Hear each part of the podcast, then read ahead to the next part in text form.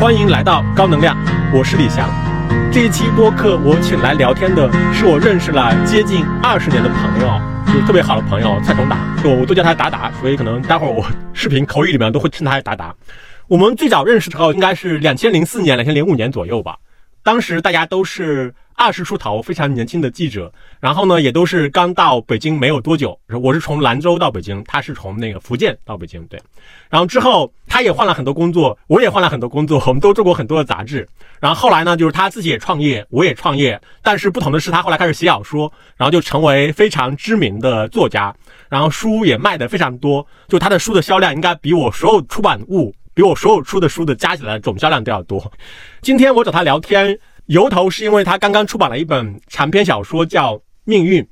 其实达达在几个月之前就已经把这本书的试读本快递给我，当时他还特意嘱咐我说，试读本是非常非常重要的，只有非常好的朋友才有。为什么呢？因为试读本的成本是正式版成本的六倍。然后。命运，它在正式上市之后呢，就是它的销售数据也非常好。然后刚刚我们闲聊的时候，达达也会跟我讲，比如他在他老家几乎已经签了五千多本的书，就是每天都会不断的有人把书快递到他的老家，就母亲的房子是他在老家住的一个图书馆，然后快递到他的老家的房子里面，然后让他签名，已经签了五千多本了。虽然我相信很多人已经非常熟悉达达，包括他之前的书，像皮囊啊，包括他新书命运啊，但是我还是想请达达。做一下他的自我推销工作，就是如果一个人他不在你已有的读者范围之内，对你怎么向他去介绍这本书，介绍你自己，让他们在今天就这样一个时代吧，大家都刷短视频，还愿意去看一本长篇小说呢？好，谢谢李翔，我都叫李翔，其实我私下都叫李小翔。对，我们 对我们那些时候都很年轻。对，如果说推荐皮囊和推荐命运，我觉得呃，我试图用简练的语言啊。其实《皮囊》是一本成长之书，应该说是我在经历了成长的诸多命题，应该说是很多人共通的命题，就是故乡和远方，呃，理想和责任，怎么面对亲人的生老病死等等这些命题，就是实际上是。命运把自己逼到墙角之后，一个应激的回答。所以这本书其实，如果呃你在成长历程中，或许它能够提供给你一些陪伴吧。我觉得陪伴就已经很重要了。对。然后命运这本书其实是我会觉得是一个作家的责任。当下是一个特别困难和复杂的时期，但事实上其实困难和复杂从来不是我们这个时期。事实上，其实我觉得中国前几十年的那种繁荣啊什么的，其实放在人类文明史上都是非常少见的。应该说，其实我们这块土地世世代代的很多先人们，其实都是谈过命运的巨大的无常。才活下来的，才活出自己的一生的。所以《命运》这本书，其实是我会觉得，在当下这个时刻，就是我们应该去召唤回传统的中国亿万万先人们谈出来的，就是积淀下来的那些生命秩序，把它召唤出来，去陪伴人，去支撑人。用文学一点的说法，其实那是我们底部根部的力量。《命运》是一本关于我们底部根部的力量，在当下这个时代，希望陪同每个人去谈过自己的命运，去面对自己的无常。你自己呢？啊，我自己怎么？就是。你怎么会向一个陌生人去？比如说，你刚才其实在推销你的鸡蛋嘛，你自己会怎么来推销你这只母鸡呢？就是大家怎么认识你这只母鸡呢？呃，我其实不愿意推销自己、推荐自己，我反而会经常跟、经常做活动，我都反复强调一句话：，其实我会希望你喜欢那部作品，但不一定要喜欢作家，甚至我觉得最好不要对那个写作者寄望过高。事实上，其实每一部好的作品都是那个写作者在尽可能的、尽全力的调动自己身上所有的感官、感知、思考等等，达到了某种最好的状态。或者那种状态，我称之为呃神性状态，一个写作的神性状态。但事实上，其实一个写作者不可能日常生活中都维持保持这种所有感官打开、所有思考达到最有力和最细腻程度的那种状态的。所以，其实每一部作品，事实上其实它都是远远高于作家本身的，远远高于作家日常的。所以我其实反而会更愿意，我也不再再强调说，我希望你喜欢这个作品，因为这作品定格的就是那个创作者就是生命力最饱满的时刻。但事实上，你不一定要喜欢这个作家，甚至我也觉得你不用认识这个作家。对，所以，我我其实挺愿意大家不认识我的，因为毕竟我不是偶像派。对自己的颜值没有那么大的信心，是吗？对对，曾经年轻时候对自己颜值也有误解过。对，不是老被你打击吗？活到这个年纪已经认清楚了。对，其实你刚才那讲法非常有意思。其实一个作家他拿出来那个作品本身，代表了作家他的生命力里面最饱满、最活跃的部分，最有活力的部分，也是最好的部分，可以这么理解吧？对的，可能在我心目中，我把书当做非常神圣的一个载体。其实书这东西很可怕的，书这东西你出版之后，它每一段话，甚至每个字都在盯着你，都在逼问着你：你用心写的吗？你用力写的吗？你尽力了吗？你每一个字都值得印刷吗？所以，其实我会觉得，好的作品，值得印刷的作品，必定是每一个字、每段话都已经你调动了你所有内心的体验能力、感受能力、思考能力的成果。对，其实我写完《命运》这本书之后，生了一场病，就甚至住院了。我越来越能理解为什么历史上很多作家写完一本书就大病一场，很多啊，甚至有写完书就离世的都有。其实那是你燃烧生命力去达到了一种感受状态啦。那如果是这样的话，那其实你应该不是很。适应，比如今天我们所有人，几乎所有人吧，都要在社交网络上去展现自己的日常生活，无论是通过文字啊、视频啊这样的形式，因为它是展现日常嘛。它这种日常，它其实就跟你说的一个作家，他是把他最有活力、生命里面最丰富的部分、最有创造性的部分、最好的部分，用浓缩的方式，以文字的形式把它传递出来。这两种其实是不一致的，是吧？对的，对的。这段时间其实我老是跟出版方讲说，因为你已经如此辛苦的、如此认真把它写完了，那你肯定是要认认真的助推，使他这本书有机会跟很多人有连接、有共鸣。但事实上，其实我老是说，这一轮宣传完之后，我肯定又不愿意面对公众了。李翔，你应该也记得，其实呃，我写完《皮囊》之后，我是有八年没出书。事实上，《皮囊》写完之后。其实我也一直没有跟大众怎么样的交流，曾经一度出版机构会说我是书红人不红，但其实我特别乐意是这种状态，因为我会觉得一个写作者，我真的觉得就是一个写作最重要就是他的作品，他日常的所有的积淀只是为了有某种神性状态，然后那个神性状态能定格在一个作品里，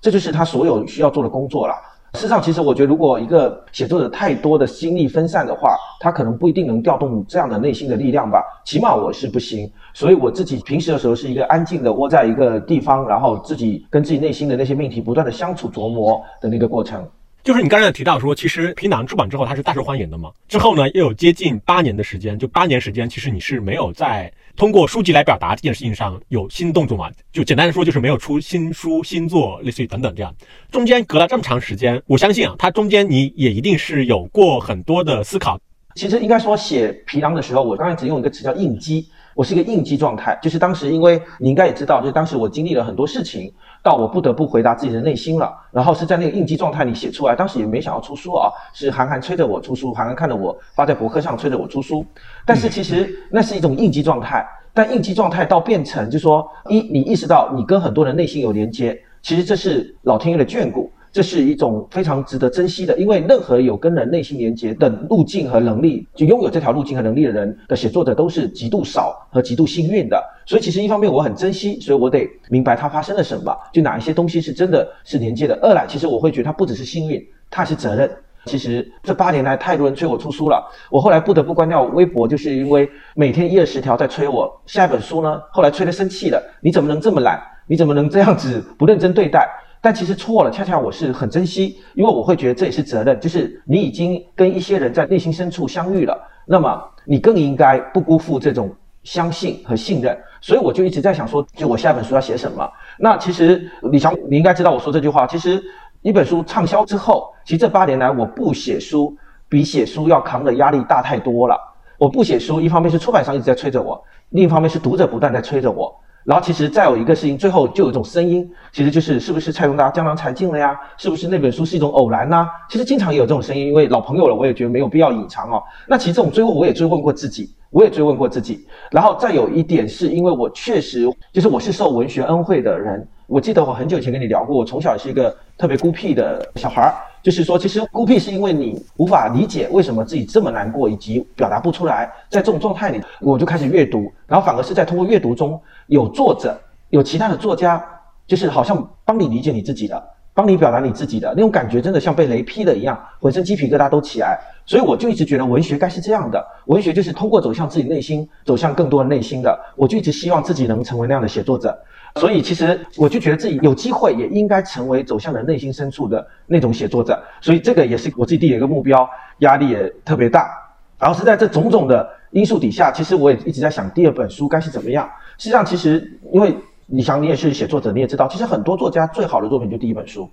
但是如果第二本书能超过第一本书的话，那个作家就展开了无限可能了。如果第二本书没有超过第一本书的话，其实他就在第一本书的母题里，就是要么换着方式讲述，要么挑其中的小细节。炒一下新的菜式，但是他没有突破，对，所以其实呃，我是这么理解的，因为第一本书其实往往是一个作家感受力达到一个状态的一个爆发，就他内心的感受逼着他不得不表达了，那是一种爆发状态的，就是纯感性的爆发状态。但其实第二本书考验的是作家能不能驾驭自己的感受，能不能吞下自己的所有的这些感知和思考。其实就是一个作家能否成熟的面对自己的母题，有没有能力面对自己的母题。作家有感有有那种天赋型的作家，就是他感受力很强，但是他不一定能够为自己的感知构造一个最好的秩序、最好的表达。那其实如果不能的话，那就很遗憾，他的写作就到他的感受为止了。所以其实我也一直在想说，那我一定要过这一关，我一定会希望第二本书要比第一本书好。所以综上所述，我就觉得我第二本书一定要，直到我确认。我清楚的知道我和人内心连接的是什么，我的责任是什么，我可以做什么，就是我要知道自己无法和不能，然后我就可以知道自己可以和可能之后，然后我要如何吞下我的所有的感受，我要成为一个成熟的状态了，我才愿意出第二本书，所以才经历了这么多时间啦。对，我还是回到你的新书吧，就是《命运》里面，我也第一时间就看完了嘛。我其实想问一个问题，就是它里面，因为它构建了一个福建沿海的有神灵啊、神婆、巫术、鬼魂这么一个当时的民间的这样的一个世界吧，就是还挺丰富的一个世界。看的时候，我其实会有一个隐隐的担心，我不知道你有没有考虑到，因为中国非常的庞大嘛，其他地方的读者，你会认为他们能够理解和接受这样一个充满了沿海神灵、巫术和鬼魂的世界吗？比如我们看《白鹿原》，《白鹿》里面它其实也有一个神灵跟鬼魂的世界嘛。比如包括中原，因为我河南人嘛，就是我们中原其实也有自己的神灵跟那个鬼魂的世界。你会觉得说，就其他地方读者他能理解吗？因为他其实还是不太相同的这样的神灵的世界。我觉得李翔，你问到了一个我很想回答你的问题。作为河南人，对，其实 我我我想跟你讲，河南人是吧？对，其实 我们泉州有两条江，一条叫晋江，一条叫洛江。其实是因为泉州人是在晋朝时候永嘉之乱，士大夫家族衣冠南渡，就是从洛阳。衣冠南渡过来的，所以其实某种意义上我们是老乡。对，不不，我是你的前辈。好，看一下，看一下。事实上，为什么这么讲呢？其实我讲回来呼应你刚才讲的这个问题啊，很多人读完《命运》之后，跟我有一种表达类似的一一个说法，大概这样，就是说读起来很有异域风情，就是好像是读另外一个国家的另外一种文化体系的故事，但是读完之后觉得似曾相识，又理所当然。为什么呢？我跟你讲一个事情哦，就是说我不是一直刚才说我在寻找为什么皮囊会畅销长销，它对于当下中国人心到底是什么，意味着什么？这个过程中，其实皮囊后来出了韩国版，有一个韩国的文学评论家叫李金格，就写了一篇评论，说了他理解为什么这本书会在中国畅销啊。他认为是因为皮囊这本书是作者调动中国传统的内心秩序和智慧，在回应。和甚至疗愈当下的中国，这个是他对皮囊畅销的一种思考啊。这句话可以给我很大的触动。他说对了一个很重要的点，其实闽南文化，就是我的家乡是闽南，闽南文化其实是传统的中原文明，就是我们家乡实际上是历经了四次最重要时期，就每次中原发生战乱，就有士大夫家族就是衣冠南渡，所以衣冠南渡来的不只是人，还带来了当时的信仰、理念、习俗、宗族等等等等这些东西。所以其实闽南是一个现在泉州突然间变得好像很受大家的欢迎啊，是因为其实，在泉很红，嗯，很红，对，因为其实我就泉州人，我不断跟我们老家人讲，其实不是我的书畅销，不是我的写作畅销，是闽南文化畅销。那与其说是闽南文化畅销，不如说是传统的中原文化其实在畅销，其实是传统中原文化在为当下所需要。我们老祖宗，我们这块土地活过亿亿万万的人。中华民族从来就是一个精神世界非常丰富的一个民族。其实我们内心有很多精神秩序和内心秩序。其实你看，是一代代亿亿万万的人，一代代也谈过这命运巨大的无常，也谈过这众生皆苦的苦难。然后，其实他们都留下很多心灵秩序，无论是晋朝时的尊神事鬼，还是各种的信仰体系。但这些东西，其实你会发现，它都是层层叠叠在我老家的。有时候是以习俗的方式。有的时候是以一些饮食，比如说一些食物要怎么做，它有些仪式和理念的。有时候其实就是以神明的样子。泉州呢有不完全统计啊，有五百路神明。这五百路神明最开始起源有可以从晋朝时候有的，也有唐朝、宋朝，就不同朝代的神明都集聚在这地方。而这些神明都有个共同特点，其实这神明本质上实际上是一个个精神秩序的具象化的结果。所以其实我是这么理解的，这也是我觉得我的责任部分。比如说，为什么我要写命运？应该这么讲，这多少年来，其实我们的精神很多时候是在裸奔的。其实我们没有一套体系去支撑、去陪伴、去陪同。然后在这么一个巨大的时代，你再不露精神的家底，你再不召唤为精神的家底，你什么时候召唤？其实我通过阿泰的故事，这些精神秩序其实恰恰也是构成了很多人内心，就我们老家很多人内心的一些秩序。他以这些精神秩序去抵御这些无常，我把它写出来，或许陪很多人去看到、去找到、去召唤回来。对，就是包括你的皮囊，包括命运里面大量的就是跟你的福建沿海的那家乡，以及说你的童年，包括你的父亲啊、母亲啊、阿泰啊，就这样，包括你的同学啊，就讲了大量这样的故事嘛。但是我不太知道你怎么建立这种连接感，就是这种。故事就是你家乡的那种情感啊，故事啊，精神的底层啊，它跟你之后的命运，就是我们认识之后的命运，我不知道你是怎么建立起这种连接感的。事实上，其实你应该也记得，我有跟你讲过，就说我每次遇到重大的挫折或者人生的某些重要时刻，我就会回老家。回老家没干嘛，回老家就是跑到一些庙里一坐发呆一下午，然后跑到一些小吃摊排队买小吃，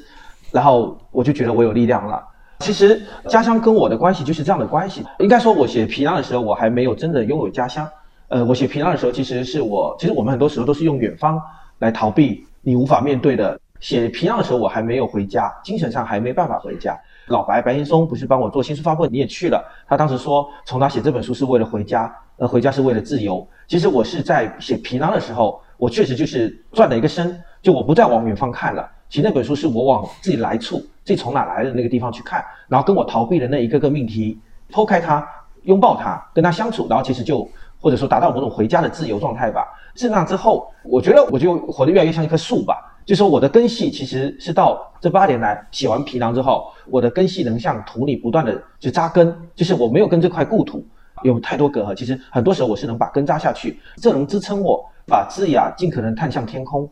这个是我会认为，其实很多人都在故乡和远方的关系。其实，在写皮囊的时候，我曾经有句话也流传得比较广：我们都是既告别家乡，又永远无法抵达远方的人。那事实上，其实我皮囊的时候就是这个状态。我之所以会写这句话，就是因为我也是这个状态。但这个状态的本质原因，就是因为其实很多人没有能力拥有家乡。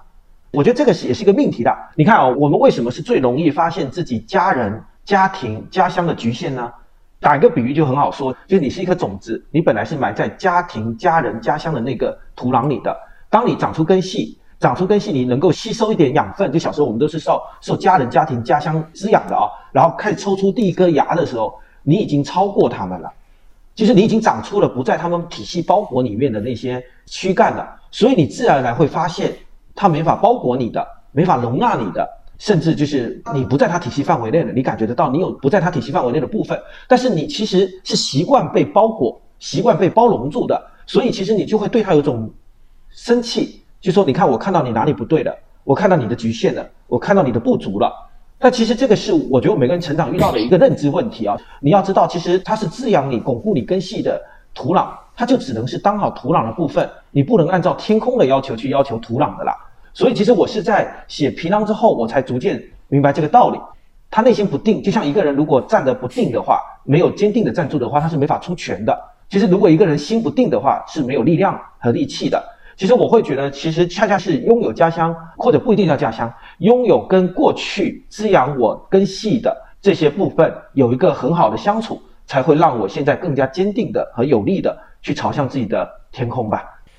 对，我觉得你分享的，就比如说你跟你的家乡啊，或者故乡啊，这种关系还挺有意思的。因为包括我看你的动态啊、朋友圈啊，包括你的作品啊，其实你还是跟他。至少是在精神上面连接非常紧密，然后包括最近几年也尝试在很多的物理层面做些连接嘛，包括我们开始提到的那个母亲的房子就建那个图书馆啊，包括你也经常会回到老家的那些学校里面去做一些分享和演讲啊等等，我会觉得他非常有意思，是因为我相信你也认识很多这样的人，他跟我认识的很多同龄人是非常非常不同的，然后包括他也跟就是我了解到的很多他在所谓的这种工业化、现代化、城市化过程里面的很多的人也都是不同的，就是现实生活里面肯定认识很多这样的，就是在北京。在上海，这其实大家会有特别强烈的那种背井离乡感的，以及说精神上他其实对家乡的认同其实也没有那么强的，他其实可能更认同一个大的城市文明。这是我们身边的，包括我印象还是很深刻，就是我之前有一次看那个奈保尔他的作品，他的第一本游记就是讲他回他老家嘛，英属的一个特立尼达岛，就是那样的地方。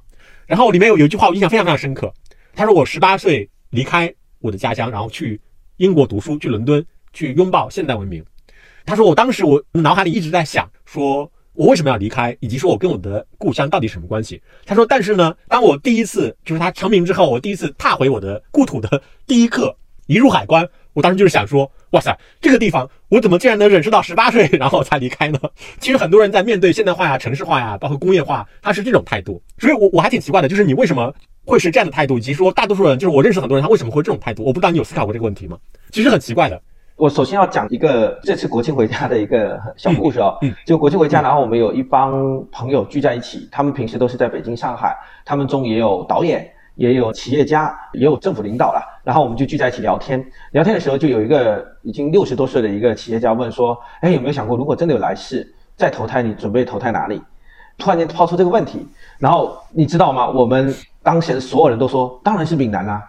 当然是泉州啊。那为什么呢？其实我会觉得说，泉州是一块幸运的地方。我们从一出生，我们就知道尊神是鬼，我们就知道我们有来处有去处。翻看我们的族谱，就知道你的家族脉络像条河流一样，你是在哪一个分叉、哪一个位置上。然后呢，我们会有世俗的生活，就是宗族，宗族会告诉你很多责任，但是也会很多人在现实层面里去陪同你。像我老家就说，谁生病了是整个家族的人一起出钱，谁发生问题的，家族大佬是内心发生问题，家族大佬也要去参与去解决的。然后我们也有神明，比如说小时候我母亲就是要做纺织的工作，来不及照看我们，就我们老家很多母亲是很放心的把这些小孩就放在床上，然后只需要跟对着床的位置说床头母，就我们那认为的一尊神明叫床头母，你帮我照看小孩啊，母亲的母是吗？对，就是就是床头的母亲，床头母母亲对啊，然后他就可以真的就出门了，就真的出门了，或者说我们就奇奇怪怪的，就是由神明抚养长大的。其实那个神明，嗯就我刚才说的，其实我们老家有很多精神秩序和内心秩序，其实是传统的中原文化。比如说我们有五百路神明，我们这神很忙的，而且很日常，其实他更像居委会的人，你知道吗？他要管你的出生、长大，管你的内心的开心不开心。他甚至要帮你照看小孩，甚至你打牌输了，你都会去可以找哪个神明抱怨。他更像是一种在陪伴你的、关爱着你的、守护着你的那种精神力量和精神秩序。然后在终极问题上，他又有回应，就是人死之后去哪，人一辈子怎么样才是有意义和有价值的。所以其实或者说不是我家乡好，其实是我家乡有幸储藏着这些的我们的精神秩序、心灵秩序是特别宝贵的。其实我觉得闽南文化真的是我们当下很重要的，它或许是我们民族储存我们精神秩序的一块很幸运的地方，真的是这个样子。包括我们传统很多习俗，你都可以在就是各个历史时期找到很具体的描述。只不过这些习俗，我再强调一遍，它不是古迹，它不是留了一个躯壳，它还在活在日常里的。因为其实我们的先人们留给我们最重要的资产，其实是怎么样生下来活下去的理念和体系啊。其实它是活着的，它不是一个个古迹文物而已啦。对，所以我我还是讲那句话，就是说，就是我们家乡话这么滋养人，你怎么可能就会觉得不愿意回家？我跟你讲哦，就不只是我，你如果认识很多闽南人，都会发现他从根系上就无法离开家乡。这也从另外一个层面上证明我们这个民族的精神世界本来有多发达，只是现在遗忘了而已啦。你知道我应该是五六岁的时候，我们东石镇蔡氏家族有一次大祭，就是六十年一次大祭祀。在这大祭祀的时候，全世界从这个地方分出去的那些姓蔡人，真的从全世界各地回来了。你要知道，我五六岁的时候，其实中国是很穷的，我们东石镇连一条公路都没有的。但是我去那个池塘里，有人跟我说他从法国回来，有人跟我说他从美国回来，有人跟我说他从菲律宾回来，他们所有人都回来了，他们所有人根系都在那。但你要知道，他们有的人已经出去四五十年了，但他们依然还会觉得这是他的根系。这个就是我觉得传统文化里非常强大的部分吧。所以当时应该是非常非常震撼的，就是对一个小孩而言，是吧？五六岁的小孩而言，你要知道，我们当时连一条像样的公路都没有的。当他们西装革履的，而且一看是当时，因为我们那时候连电视都买不起啊，我家啊，所以你在电视上也没看过，他像是天外来物一样。但是你会觉得他是世界上哇，怎么有人可以过成那样生活的人？他真的像外星人一样。但是他回来，他跟你跪在同一个池塘前面，他跟你跪在同一排排位前面，就那种力量还是非常震撼我的。其实有时候我也在想，他可能确实就是因为中国，因为中国确实是非常大嘛，以及说他可能确实是就是你们代表着那种沿海地带那种，其实它其实还有人开放跟海洋文明的成分嘛，它可能结合了那个中原文化。但是他也有很开放、很海洋文明那种向外显的那种冲劲吧。包括因为他可能同时也远离那个比较中央化的力量嘛，能够很好的保存，无论是家族啊，还是精传统啊、精神啊等等。因为有时候吃饭就也会听到，比如也是其实福建、广东那边的朋友就会讲，他们甚至会讲说，那天我就真的是惊到了，他就会讲说，他跟我年龄差不多，他说他其实是他们家最小的一个孩子，然后当时是其实计划生育非常非常严格的时期。但是呢，他说我们当地都是，就家里面还是基本上都有三个孩子、五个孩子这样的。那我就问说，那你们的当地的，比如说村长啊什么，他们都不管吗？然后他又会说，哦，那村长我们也是一个家族的，就是他还是大家是好商好量的那种来处理这种问题。包括说他要罚款，比如说超生，他说我要罚我五百块钱，然后我们就商量说，那行，罚一百吧，罚一百写个收条，然后就可以拿这个一百块钱的收据去上户口啊、上学啊，说你看我有一百块钱的收据，所以我是合法的 诞生在这个世界上的，就觉得特别特别好玩，对。包括我书里写到的那个，我们东石镇有一座天后宫，就妈祖庙，它现在是全世界保留第二古老的妈祖庙了。它那个金身是真的，就是当时的塑造的金身嘞。然后当时我就觉得很难置信，因为他怎么躲过那些岁月的？他怎么逃过那些岁月的？那事实上，其实后来我书里写到那个片段是真的，其实是真的是村民们轮流的把妈祖娘娘的金身抱在藏在自己被窝里。对对 是，然后我我说这是神明哎，你把神明抱在这被窝里，我会觉得合适吗？他就说这是我母亲啊，有什么不合适的？所以其实这个是印象我非常深刻的。对，其实所以，我我跟你刚才讲的那个故事是特别像的。呃，然后李强，我其实会觉得，我强烈建议你，虽然已经从我们认识已经念念到很多年了，我强烈建议你有空一定要来泉州走走，你会发现到处都是你们河南的地名。其实我们的所有的堂号上 都是荷兰颍川衍派什么衍派什么什么哪里哪里哪里。你看，连我们两条江，晋江是标明时代，然后洛江是洛阳江，桥叫洛阳桥。其实这帮先人们来到这沿海地方，其实一直在眺望着中原啊，一直在回望着中原。我其实想问一下，因为至少是我们认识之后，就是我感觉其实你还是做了很多很多事情嘛。当然我也做了很多很多事情，就包括就是你做记者的时候去采访啊、写报道啊，然后也有创业的经历啊，然后还写小说。我不知道，就是你会在自我的那个认知里面。你在做什么事情的时候是最开心的呀？就是你会认为自己擅长做什么事情，会有这样的一个不断的调整的过程吗？我经常讲一句话，就说，呃，其实你只有自己的知道自己的无法和不能，你才越有时间去舒展开自己的可以和可能。其实到我现在这个年纪，其实你想，你记得我在三年前跟你讲过，我开始做减法了嘛？就是三年前我开始做减法了，因为我开始意识到说，这世界上其实大部分事情是我不擅长、做不好、也不懂的事。那但是很幸运的一点是。其实也不热爱的事情，就很多时候我们往往是热爱一个概念啊，比如说呃创业者，你会热爱那个概念和意向。很多时候我们会贩卖来很多你看上去很好的生活定式，但实际上那些生活的样式其实是你贩卖而来的，它不是你内心长出来的。然后其实我是到那一刻之后，那次经历之后，我开始觉得，一我能找到这世界上我真正热爱的事情，已经是无比幸运了。二如果这热爱的事情恰好又是我擅长的事情，那真的就更幸运了。如果这个我热爱且擅长的事情，还能够养活我，那其实这已经是极度幸运了。我为什么还要？其实我觉得我是很幸运的，是找到自己的热爱，找到自己的可以和可能。但实际上，这人世间真的就是你有太多无法和不能。这无法和不能，就老天不可能让你万能的。其实每个人真正可以和可能，就是某些部分、某一种特质。就包括比如说回到写作，你可以以为说我好像可以写作了，但其实我有我的边界的。比如说我经常说一个比喻，就说可能就是我觉得写作者都是老天农作物。可能直到你自己开花了，自己结果了，一看，你才发现自己是一颗柠檬。虽然中间你很想，你试过，比如说乱说，比如说莫言老师是一颗土豆，你觉得哇，土豆炸薯条太香了，你曾经很想当颗土豆，但不好意思，你就是一颗柠檬，这个就是你。其实你能长出柠檬来已经很不错了，你能开出你的花，结出你的果就很不错了。所以我意识到这个之后，我就越来越珍惜自己的可以和可能，越来越觉得我不必要去花心力和花情绪去跟自己的无法和不能去杠。其实我就要接受，其实我越早接受自己的无法和不能，我越有机会发现自己的可以和可能，越有时间去享受自己的可以和可能。对我其实经历了这么一个状态。对，你现在定义的你自己的可以和可能这个范围是什么样子的？我觉得以前很多时候我的活法是设定一种目标或一种人生的一种框架的想象，然后再让自己试图抵达，但其实这是错的。我现在其实是更会关注自我内心里又长出了什么有意识的，开出了怎样的花。有没有可能结成怎样的果？这句话听起来好像很玄哦，其实不玄。比如说像我内心里现在对一些东西有敏感的那些东西，我就在感知它是应该长成一篇文章，还是长成一个事情。当然，我说那个感觉是我必须确定我是百分百真诚的，一定要做成它的。其实我现在更关注自我内心的，就跟这世界发生的那些关系，就那些关系，如果让我驱使的我，我一定要做，那我会为他找到合适的方式。比如说，比如我举个例子，像皮囊的电影啊，我讲回到皮蛋电影啊，其实一度我也曾经觉得啊，当个导演很酷啊。然后我另外一个好朋友韩寒嘛，就老在说老蔡你要不要当导演？你要不要当导演？但其实到这几年之后，我反而会很坚定的说，我不，我不想当导演，因为我不是一个可以去调兵遣将。因为导演其实要排兵布阵，要安抚很多对日常琐碎的。其实我就当个集中精力，就全神贯注在自我内心跋涉的人。所以我就说我不当导演，但我可以试着当编剧。然后我我知道自己的角色之后，我就说你我希望你帮我找到好的导演。但是我当了编剧，我是专业编剧，我是提供更多细节和更多细腻的人物关系的。那你要再找一些合适的编剧跟我配合。就你越知道你自己是谁，你就越能够让自己处于一个对的位置、舒服的位置。你舒服了，其实这个事情就会也更舒服了。对，我不知道，就是你为什么会发生这个认知上的转变，就会认为说，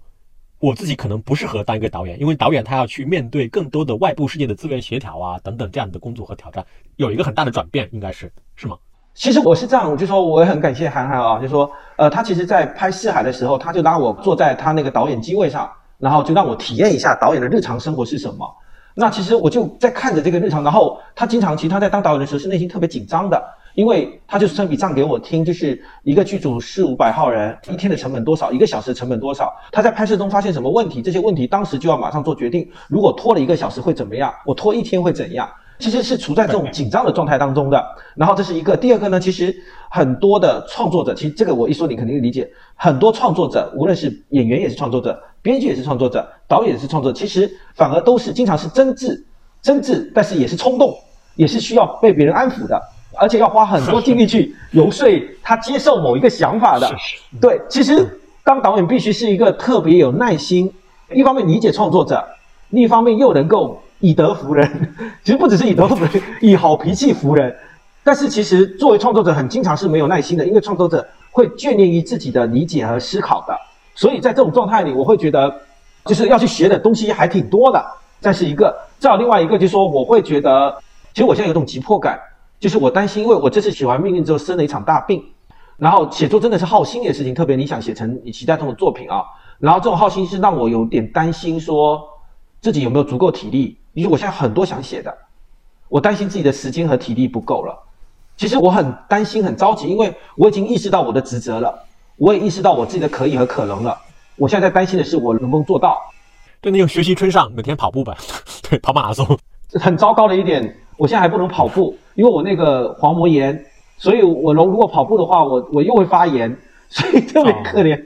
我现在是属于那种走路，像我昨天晚上走了一万步路。就是马上身体又开始发炎了，就是因为我的膝盖不是那么好，所以可能现在最适合我的是游泳吧，可能就要坚持去游泳。对，刚刚讲到那个从一个创作者，就一个创作者，他从写作领域转到电影领域，比如导演，他其实是一个非常大的一个跨越。但是我相信，包括你之前，比如说可能也会观察，包括韩寒的工作啊，就是他自己的这种转变啊，他是怎么完成的？为什么他能完成，你就会认为你完不成呢？因为他应该也是一个非常敏感，之前应该也不是一个脾气很好的人，类似于这样的。哦，耐心的，没有没有。其实我跟你讲，老韩的所有的怒气都表现在他青春期了。其实韩寒是一个 发泄完了是吧？对，其实我跟你讲，反而很意外的，其实韩寒是一个，其实韩寒是一个特别温和的人。韩寒是一个极度温和的人。其实往往都是，就是比如说 我这样讲好不好？就是其实比如说往往比如说我会跟陆俊波有时候看法不一样，我会很冲，然后韩寒都是要在其中当和事佬的，就是就是两边安抚的。其实韩寒是一个性格很好的人。然后第二个我也想讲哦。其实我觉得人没有那么多精力的啦。其实老韩多少年没出书了，韩寒，你看他其实，在三年前就我开始构思命运的时候，他还跟我说：“老蔡，我也要写书。”我们还曾经说 PK 一下谁先写完。到现在呢，他中间骗我，你知道吗？他中间骗我说他已经写了几章了，什么什么。等我交完命运的稿子，我就说：“你看我写完了，你什么时候交稿？”他才跟我说他都没有写。其实我觉得，因为写作这个状态，它需要完全沉在一种语境里面。甚至那个语境里，其实一旦有时候被打乱的话、打断的话，其实你要重新找还没那么快。所以其实我会觉得老韩，我很喜欢他在写作，但是我不确定他什么时候才有这样的时间和精力去写了，因为他有了其他表达方式嘛。对，而且电影这表达方式，其实我觉得是更适合他的，或者不是更适合，更会让他享受到一些部分的。其实他从我认识的时候，高二认识的时候，他就跟我推荐音乐，他就跟我推荐哪一些影像，就是他的语言体系里面，呃，他的表达体系里面是有这些东西的。而实话讲，我是很追求文字表达的那种，那种很细腻的那种跳动的，我是更敏感于这个的。对，所以我后来也想清楚了，就是而且我有这些好朋友帮忙，我就没有必要自己去做什么导演了。就是我其实很好奇，就是你自己的一些转变吧。比如说第一个转变，其实他是回到二十多岁的时候嘛，因为你是一个来自沿海城市，同时还是来自一个小镇的这样一个青年吧。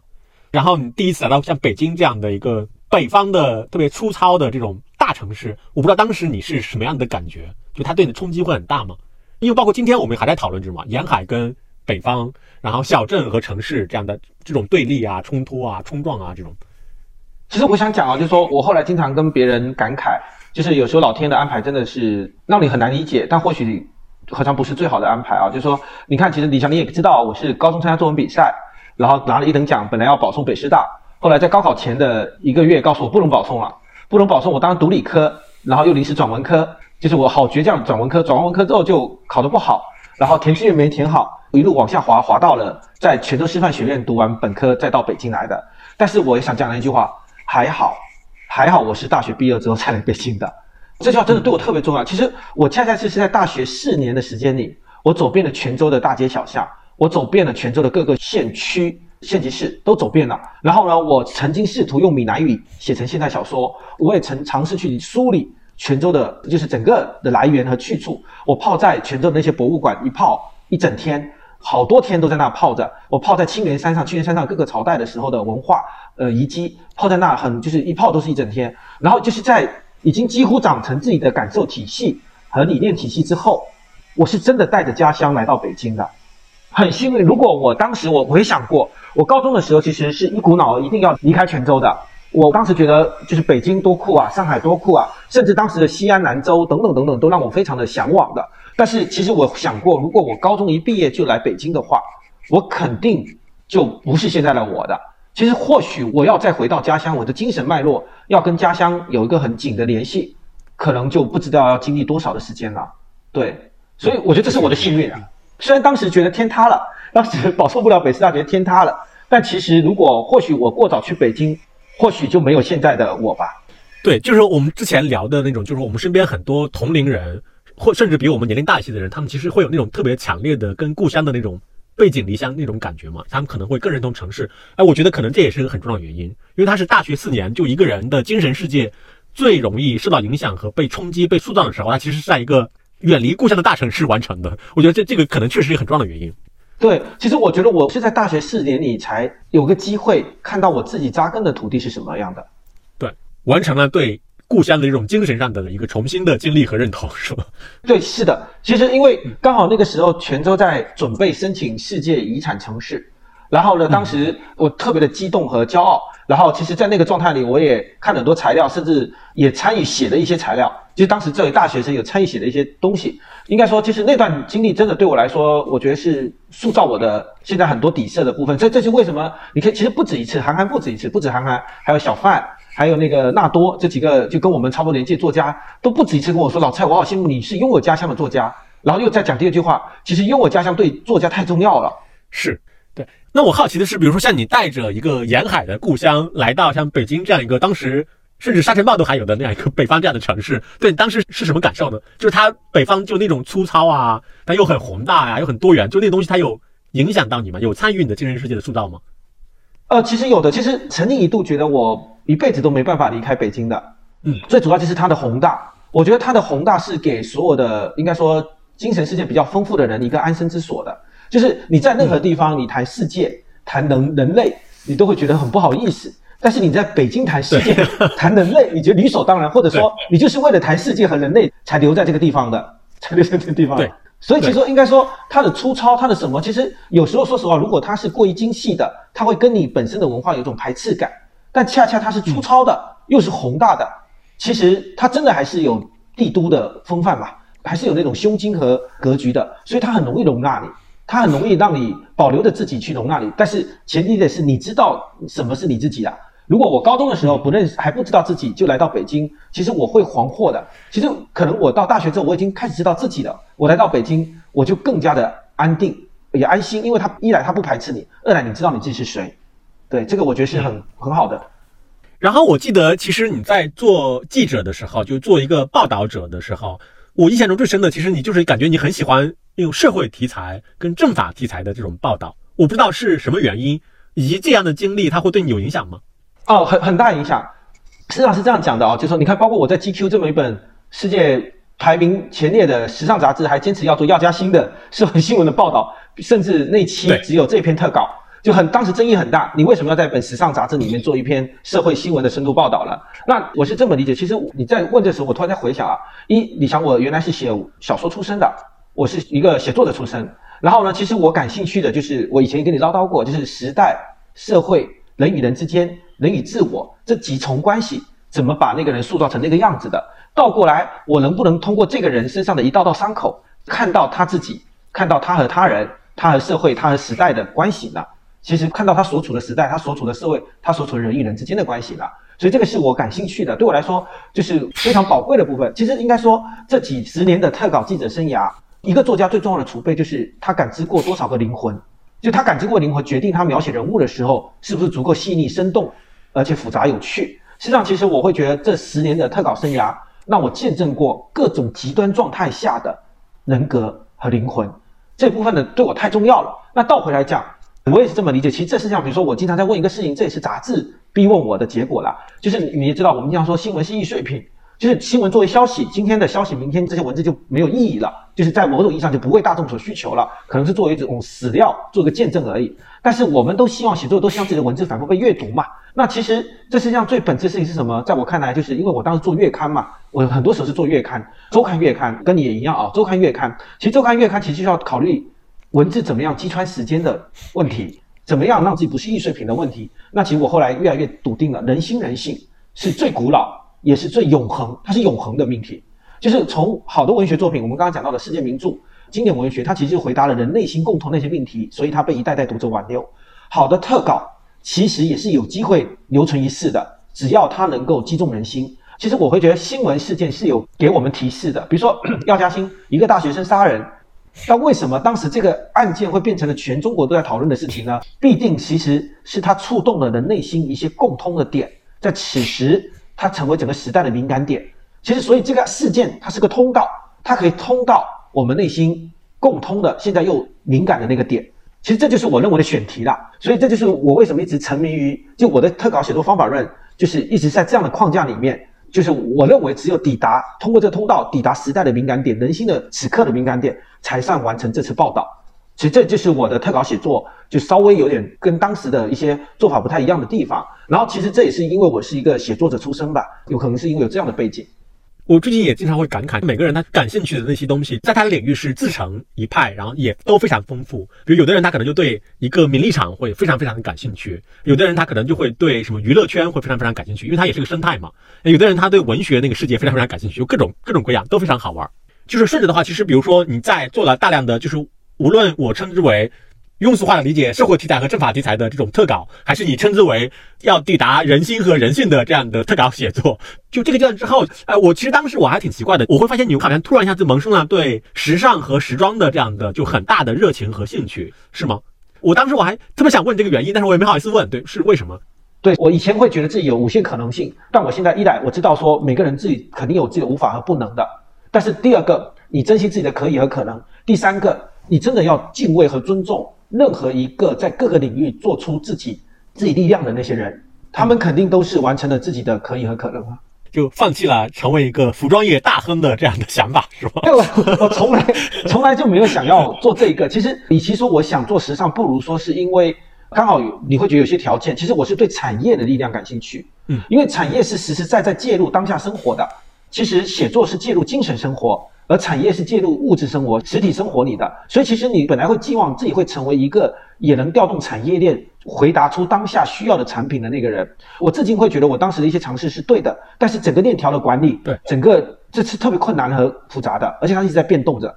那这段经历它对你会有什么影响吗？就除了让你认识到说它可能是在我的那个阶段的可以和可能之外，就是它还会对你有什么影响吗？就比如说你的性格上啊，嗯，实话讲，就是说，一来它会让我更加明确的知道说这世界上的各种艰辛，就是因为产业它有一点啊，就是说产业它其实整个产业链条有最高到最低，最低是到每个工人。其实你会看到，就是其实它贯穿整个产业的最重要就是就是利益嘛，通过无论是工资、订单，然后有利益的地方，其实就会很容易激发人的很多阴暗面，呃，其实你是很容易看到的。其实我经常说一句话，其实作家可以是观世音菩萨，也可以是地藏王菩萨。就他可以是慈悲的看着人间，他也会成为很好的作家。如果是地藏菩萨，是他还能有批判和管鬼的能力嘛？也可以是那个地藏王菩萨。对，但是企业家必定肯定是要有具备地藏王菩萨的特质的，就他是有神性，他一定要神性，他要真的关心人，他才能做出好的产品。但是同时，他真的要对人的阴暗面又有充分的理解、尊重和管理。就他对鬼又要尊重的力量啊。所以就说，其实我会觉得说，那个阶段是让我会。有机会看到说人的各种阴暗面是怎么样的，人的各种阴暗面是 被怎么样组织起来，有可能会化成正向的力量的。因为有人可以我回答的完成的很好，那我都会很尊重，我都很尊重。其实应该说给我启发很大，我也希望哪一天我也能吞下这些东西，它也会成为我的养分，成为我理解这世界的一些，就是它会拓宽了我对世界的理解和感知啊。其实我觉得这是很好的。那至于说性格上有没有改变，其实有啊。改变就是越来你会越来越有敬畏心了，你知道每个领域、每个环节、每个人都诸多困难，也有诸多伟大，就是每个日常的环节，你看不起的环节都有。二来呢，从我的直接就是脾气变好了，变好了许多。因为以前你会觉得你要战斗，你像个少年一样，你要跟一切战斗。但其实现在，虽然我在以前在写作时候一直在说要理解、理解、理解，但现在其实不只是理解了，现在其实你还会尊重这世界本来就存在的一些东西。尊重之后，其实。你就会从容一点，而你的从容最终呈现出来的其实就是脾气会变好。但其实这种不是说你你就当好好先生的，其实只是说因为你更理解了，也更从容了，其实只是这样子而已。对，因为这世界确实有很多部分是你没办法，就是它就永恒存在的，就是就像是有白天有黑夜，黑夜是永恒存在的，它就是存在的。一开始你知道，一开始刚做公司，我就还信誓旦旦的觉得说我一定有办法让整个公司就没有那些。就是比如说，甚至供应链的贪污啊什么的，但你会发现，其实但凡你留下一些管理的空隙，它都像是一股黑暗的潮流，它会涌动的。但是你也没有必要因此就一开始你还会生气某个人，其实你也没有必要生气某个人。其实这就是人性本身就存在的。其实人性的光明和阴暗都是存在的，就每个人身上都有光明面，都有阴暗面。那我觉得我们尽力的去理解，理解完之后呢，你尽力的把你觉得好的、对的力量给呈现出来，你尽力去做了。就可以了，只能是这个样。我一个朋友，他也是一个特别大的公司的创始人嘛，他就曾经讲过，因为他们公司也做过一些模式上的探索和调整。之后他又总结说，其实很多时候就跟这个人是好人和坏人是没有关系，他只要你的公司的商业模式里面存在那种大量资源的分配。比如说你要花大量的钱要采购，然后采购完来之后，然后重新的再分配出去。那这个过程中间，只要你去查，一定会发生腐败，这就是人性，跟人好人坏的关系。对我当时还挺震撼的。在你尝试之前，其实你是不知道这些的，是吧？不知道。当然不知道。你看李翔，你从一方面来说，我人生不是特别的顺利，就是从出生，父亲生病啊，家里的情况啊，等等等等，我自己的身体也不是很好啊。但是从另外一个方面，我又极度幸运。其实你也知道，我一路的媒体生涯很幸运，然后出了一本书，就直接是创下销售记录的一本书。就说一方我不幸，一方面又幸运。但是其实人在这种状态当中，其实我先经历了各诸多不幸，后来经历了诸多幸运，你就以为人定胜天，用句土的话叫人定胜天。你以为你可以，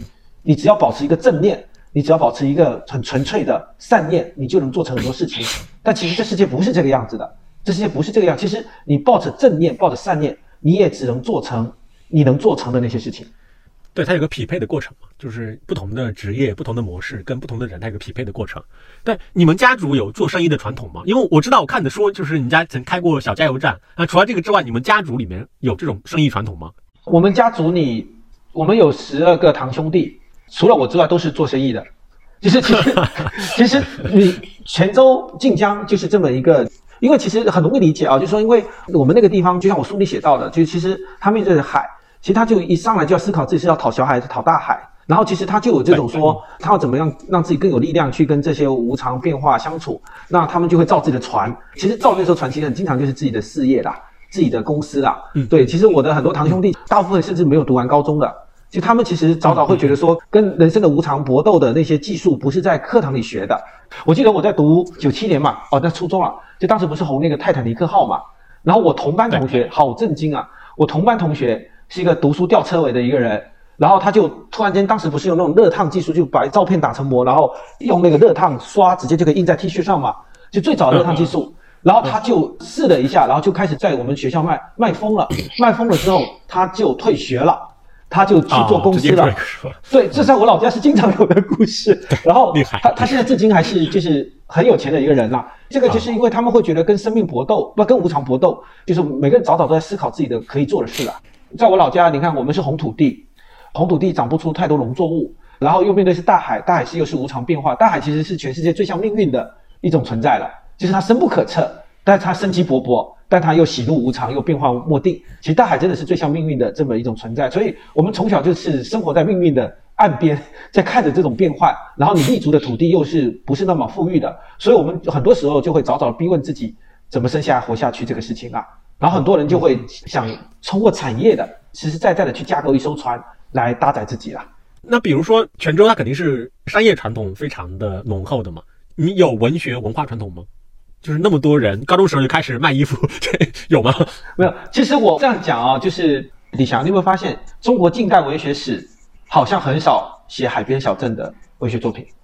我们主流叙述肯定还是平凡的世界嘛，就是对啊，那种土地的那种东西，不是海洋的。对我讲这个其实是不只是福建啊，福建、广东、广西，就它很好玩。它一方面其实是广东也是很多中原文化的留存的地方。所以，我我记得我在初中读过李陀，一个文学评论家叫李陀嘛。李陀老师当时去泉州，就说泉州一定要出一个大作家的呀，大小说家的呀。那为什么没出来？当时就有这个提问，就当时发在中国作家那个杂志上啊。我记得我当时读的时候也特别激动。其实泉州，因为它立足了文化，它是应该要长出一些好的作家的。但是就是此前好像一直并不是特别多，呃，并不是特别多。但讲回来，其实福建出过很多诗人。苏婷是泉州人，现在厦门定居。蔡其角老师啊，包括余光中老师，其实是泉州人，然后只不过后来就是泉州永春人，后来在台湾的啊，对，等等等等。对，我就觉得，因为可能或许我在想，就说其实泉州出了诗人、散文家、散文诗作家，冰心啊什么这些福建的啊，其实但是福建很少出小说家。或许我会觉得，因为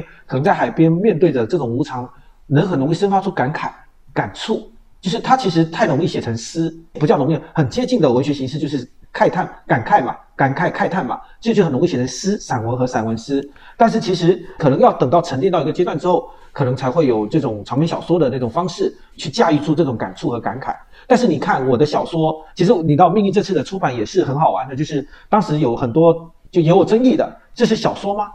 就他们认为我打破了传统小说的写法。其实我很多时候是用散文的架构和语言，甚至是诗歌的语言去描绘的。对，其实或许我觉得这就是这个地方长出来的小说的样子吧，因为我还是有这种慨叹在里面的，感慨在里面的。对，你说皮囊像小说也也是 OK 的呀。啊，是，尽管你们归类为非虚构。对对对。对对，但是其实因为传统小说其实是用一种就是用故事，其实我觉得传统小说是一种啪一个金堂木，你要开始听我讲故事了。但其实我的小说的写法其实是我要开始讲我们共同的故事了。所以其实里面是会有大量的我们共通的命题去作为结构的。其实这次我这本命运有一个小尝试啊，就是不是用矛盾冲突去当故事情节，我是用人的情感节点去当情节的。我认为情节是情感的节点，然后其实用情感的节点去做整个行文的架构和支撑的。其实这种方法以前是散文的方法，是散文的方法。然后其实我里面还用个一些意象去作为结构，那是诗歌的方法。所以其实这次我确实是用散文和诗歌的一些结构去支撑长篇小说，就这次也是我做了一个尝试，但或许也就是因为可能就是闽南这片土地长出来的，因为我的感受就是这样子的嘛，就是我实实在在的、真诚的把它表达出来的，就感觉电影里面就是王家卫是吗？不是以情节和故事推动的，完全是以人物、人物和事情人的情感的节点和内心命题。但我其实还想多讲一，其实我觉得现在故事已经太多了。电视也是故事，什么都有故事。其实现在你会发现，我们经常晚上开始刷短视频或者刷有没有剧可看，其实你都希望是你内心某个命题被触动、被击中。我会觉得，其实对的内心命题更深更大的命题的触达，我觉得是长篇小说的职责了。所以，其实对我来说，它这次长篇小说写作就像是我朝一个更深、更大、更根本的命题，就每一个文字都是我的千军万马嘛，都是我的部队吧，就是用文字的千军万马试图发起对这些命题的长征。其实这个是我觉得现代小说可能或许是一种未来的方向吧，可能的方向吧。我问最后一个问题啊，就是因为我们两个人都做过很多的杂志，我想问一个问题，就是比如说以你今天的知识视野，你获取的能力，回过头来看，就是这个形态它还有可能做好吗？就是以你今天的知识视野能力，然后重新回去做杂志，无论是中国新闻周刊也好啊，，GQ 也好啊，你觉得它还有可能做好吗？在这样的一个大的时代环境里面，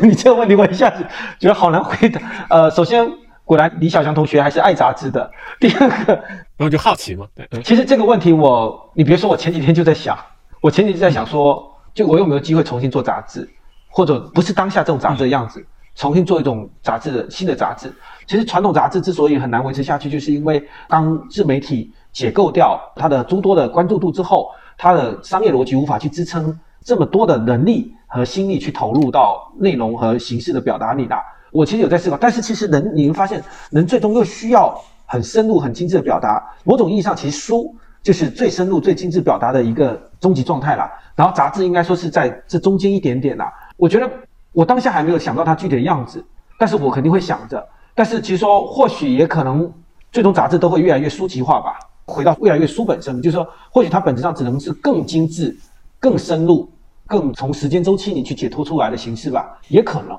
我不知道，我也还在找。因为杂志比起书，它有个好处，就是因为以前做杂志对我来说，就是每天拼命打开看很多新闻，感受这世界，拼命感受这时代的脉动，然后就去向时代的人心报选题。去把握时代这时代中人心的敏感点，去触及它，就那种编辑体验是特别的美好，而且你会一直在时代里面的。然后作为那个作家呢，其实你在感知完之后，你还要筛选出更深的、更大的、更根本的东西，然后还要提纯，它其实是更挣脱于时间本身的啦。我越来越笃定文学的根本意义，然后但是我也一直很怀念这种杂志的这种不断的感知人性的状态啦。我也会想，如果我有想到答案，我就告诉你。好啊，好啊。对我关注的，其实它很有意思一点，就是因为它确实在今天的媒介环境的变化下面，就是过去传统的很多的表达的形式都会在受到很大的冲击嘛。嗯，包括杂志，其实讨论好多年了。比如说电影这个表达形式，它能不能经受住今天的这样这样的冲击，其实是非常有意思的一个话题。好，但是我觉得电影跟书可能会更为接近一点点的。我觉得它最终要回到更根本的啦。